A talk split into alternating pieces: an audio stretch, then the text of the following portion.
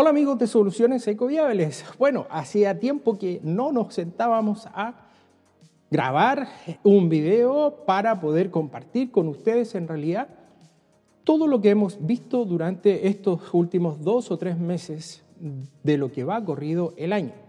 Les explico. Primero que nada, he estado metido en dos proyectos bastante grandes e interesantes en materia de desarrollo de energías renovables.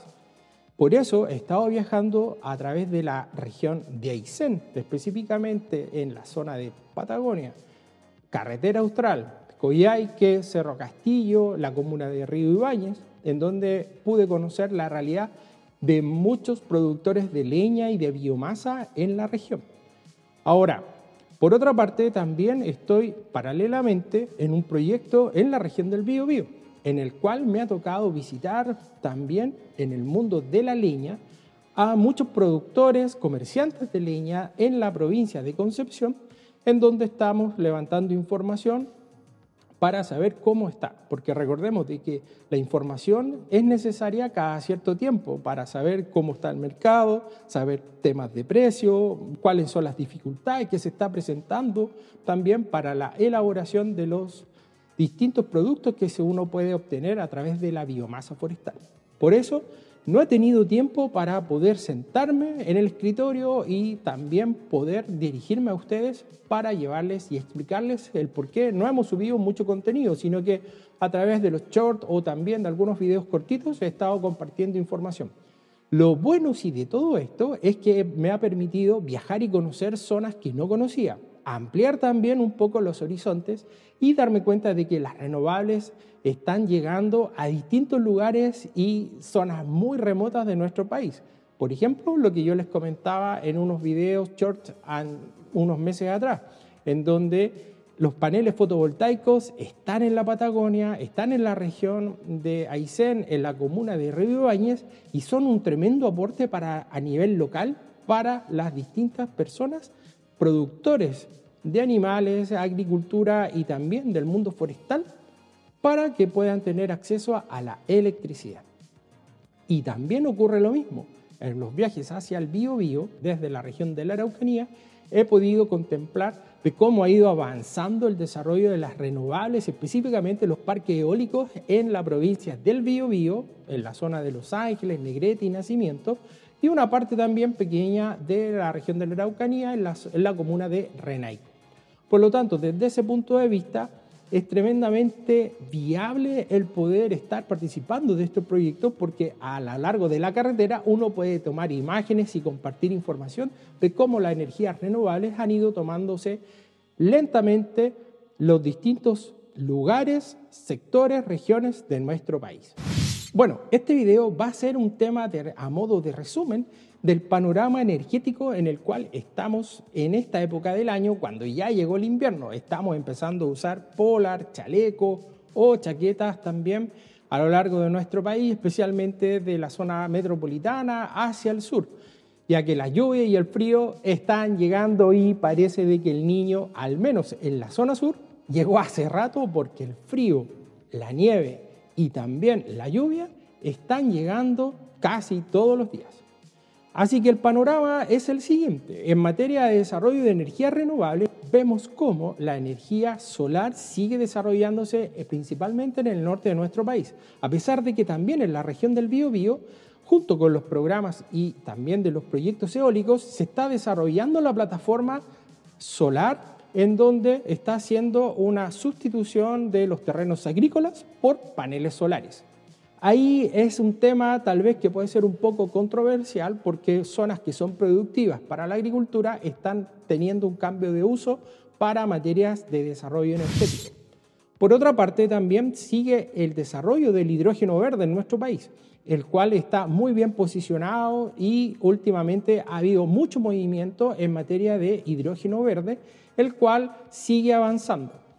Ahora, una de las cosas súper importantes en materia de hidrógeno verde es que se sigue desarrollando los derivados de hidrógeno verde, como es el metanol, que es un combustible líquido que es derivado de la elaboración del hidrógeno verde pero que es amigable con el medio ambiente. Esto quiere decir de que el metanol se puede inyectar a los motores de combustión, especialmente los de benzina, y puede ser un sustituto a futuro de la benzina en nuestro país.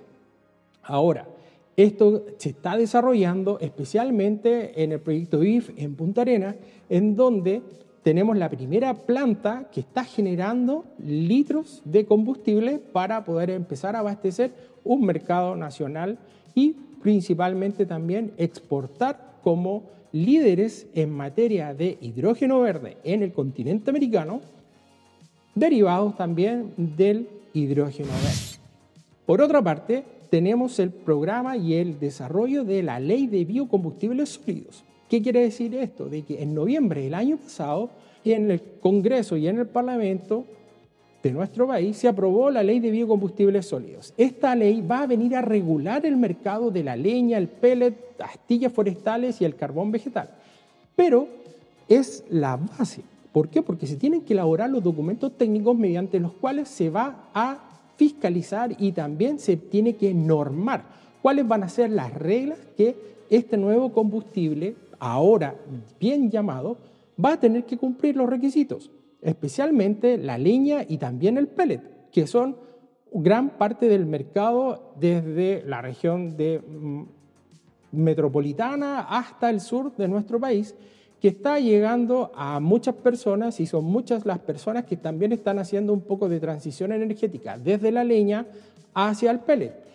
Pero la leña va a tener que cumplir un estándar de certificación y por otra parte el pellet también. Y esto va a llevar un tiempo. Por eso se están haciendo reuniones a nivel regional en donde todas las regiones se están convocando también a través de las distintas seremías a actores de la sociedad civil, de la academia, las universidades, personas también vinculadas al sector público, en donde se están elaborando los, como los manuales de uso y también de las reglas mínimas que deben cumplir los combustibles sólidos en nuestro país, que son principalmente cuatro. Legalidad, calidad del producto, ley de bosque y atención a la ley del consumidor, que es tremendamente importante. Ahora, por otra parte, tenemos de que en estos momentos, producto de los incendios forestales del verano, hay una gran cantidad de biomasa y de leña que está siendo comercializada dentro de un formato informal o ilegal. Esto quiere decir de que han aparecido a muy bajo costo, en desmedro también del mercado formal de leña, comerciantes con o sin escrúpulos, ahí yo no lo sé, pero que están llegando también con un producto de mala calidad, que está húmedo, hediondo incendio y también que está llegando a un precio demasiado barato. Estamos hablando de casi un 50% más barato de lo que es una leña de calidad. Por lo tanto, desde ese punto de vista, nuestro llamado es a que lo barato cuesta caro. Y ojo, acá todos son responsables de lo que están comprando. Por lo tanto, si no queremos pasar problemas de abastecimiento de combustible sólido, leña en nuestro país, prefiere a los comerciantes que hacen un esfuerzo y están potenciando también el uso de la biomasa a lo largo de nuestro país y especialmente en las regiones de Maule, Biobío, Araucanía y los ríos, que fueron zonas afectadas también por incendios forestales. Por lo tanto, la invitación es a, si te invitan también a participar de los talleres de elaboración de los manuales y también de los reglamentos técnicos, vaya, participe, porque esto nos beneficia a todos. Y para finalizar voy a hablar un poco de los precios últimamente de los combustibles. Bueno, ni hablar de los combustibles derivados del petróleo. El gas está también con precios históricos. La leña y el pellet también están con precios bastante altos. Eh, proporcionalmente, la leña ha aumentado sus precios debido a también al alza que han habido a través de los derivados de los combustibles, que específicamente son el petróleo y la benzina, que uno sirve para la elaboración de un producto de calidad y por otra parte también la distribución. Como hemos visto y hemos aprendido durante esta semana por el tema del gas, quiero dejarles bien claro de que también el alza que ocurre también en materia de leña es producto también del alza que está teniendo el IPC y específicamente el alza que tiene el petróleo y la benzina, que son elementos básicos para hacer la elaboración y la distribución, que en algunos casos puede llegar hasta un 30% del valor final. Por lo tanto, desde ese punto de vista, la leña se mantiene dentro de ciertos parámetros. Ahora, también ha habido un alza de precios en materia del pellet. Y aquí me quiero detener. ¿Por qué? Porque en algunas regiones yo lo he constatado y he visto bolsas de pellet a 10 mil pesos siendo de elaboración y producto nacional. En la región del Biobío, exactamente, que es la región matriz, he visto estos precios. Y también avisarles que está llegando pellet de otros países. Está llegando pellet desde Brasil y también desde España. Pellet que cumple todas las normas del mercado común europeo con sellos de certificación. Y aquí llama la atención de que está llegando a precios verdaderamente mucho más bajos de lo que se está elaborando en nuestro país. Por lo tanto, aquí mm, yo quisiera ser un poco eh, cauteloso con esta información, ya que eh, se está vendiendo pellet certificado desde Brasil a 6 mil pesos en Coyhaique y pellet también a 5 mil pesos que viene desde España. Y este tema deja pensar de cuál es realmente es lo complejo del mercado pellet nacional. Yo la dejo acá. Yo sé que esto va a ser un poco polémico, pero la invitación es a que si tú estás pensando en innovar y traer pellet de afuera, hay mercados que están dispuestos a abastecer y llegar a un precio bastante competitivo y que sea también a un precio justo para el consumidor nacional. Esto lo digo porque conozco del mercado de la biomasa en nuestro país y sé muy bien cómo se manejan también algunos costos que pudiesen ser medios dudosos. Bueno amigos, espero que esta información te haya sido útil.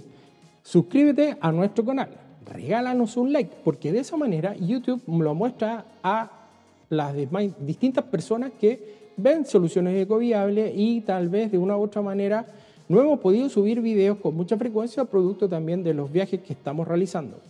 Ahora, comenta si ves o sabes de datos de eh, precios de pellet, ponlos acá abajo, porque eso ayuda también a muchas personas a buscar alternativas dentro de un cierto rango que sea bastante económico. Y por tu tiempo te doy las gracias. Buenos días, buenas tardes y buenas noches. Hasta luego les manda un saludo. Que estén muy bien. Adiós.